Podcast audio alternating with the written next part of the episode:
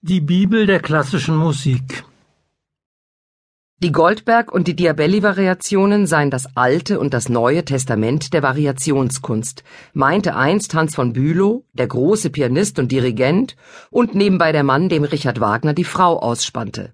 Hat er recht? Beide, die Goldberg-Variation von Johann Sebastian Bach und die Diabelli-Variation von Ludwig van Beethoven sind Spätwerke. Beide sind sie auch riesige Variationszyklen mit einem ungeheuren Tonumfang. Der Beethovensche Zyklus umfasst 33 und der Bachsche immerhin 30 Variationen. Da diese Werke auf dem kompositorischen Höhepunkt ihrer Schöpfer entstanden, sind sie musikalisch wie technisch ausgesprochen anspruchsvoll. Es klingt nun paradox, wenn ich sage, gerade deswegen hört man sie eigentlich niemals schlecht gespielt. Das ist aber nur scheinbar ein Widerspruch, denn wer die Goldberg-Variation spielen kann, mit den vielen sehr vertrackten Passagen, bei denen man ständig die Hände kreuzen muss, oder wer die Diabelli-Variation aufführt, der muss ihnen souverän gewachsen sein. Entweder man kann diese Riesenwerke richtig, oder man kann sie eben nicht.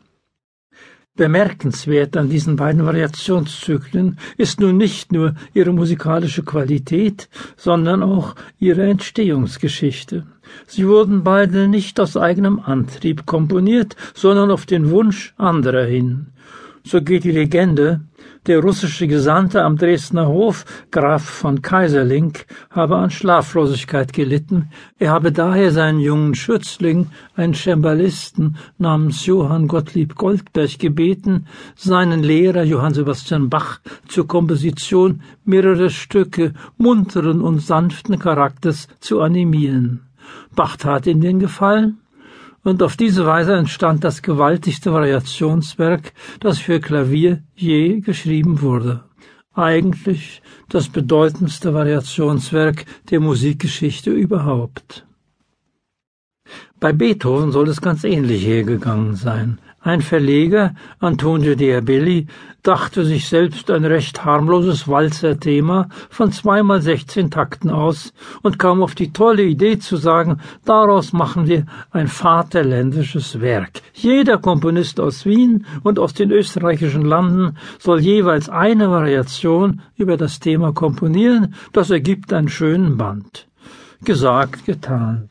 Alle machten mit, etwa der junge Schubert, der eine wunderschöne Mollvariation beisteuerte, oder ein elfjähriges Wunderkind, das gerade quer durch Europa reiste und auch nach Wien kam. Der Junge hieß Franz Liszt, der spendierte bereitwillig ein donnerndes Stück. Nur Ludwig van Beethoven, der grimmige Alte, sträubte sich. Ihm war das alles zu simpel, eine simple Sequenz schien ihm unter seinem Niveau zu sein, ein Schusterfleck. Doch ließ ihn die Idee nicht los, und schließlich machte er sich doch daran. Und so entstanden unter seiner Feder 33 anspruchsvolle Variationen, die der geschäftssüchtige Diabelli gesondert herausgab.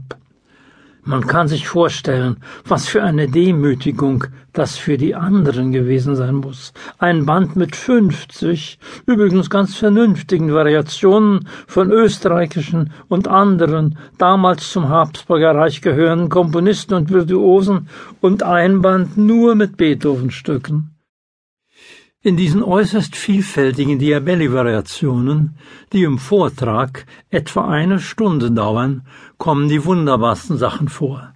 Zum Beispiel die geradezu mystische zwanzigste Variation oder eine Variation, die den langsamen Satz von Beethovens C-Moll-Sonate Opus 111 weiterspinnt. Und eine, ich glaube, es ist die 28. Variation, die so ungestüm und wild ist, dass sie fast wie Bela Bartok klingt, nur eben doch viel besser.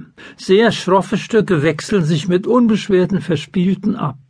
Viele Gegensätze ergeben hier ein wunderbares Ganzes. Ähnlich verhält es sich bei Bach. Der Kosmos innerhalb seiner Goldberg-Variationen weitet sich gleichfalls ungeheuerlich aus.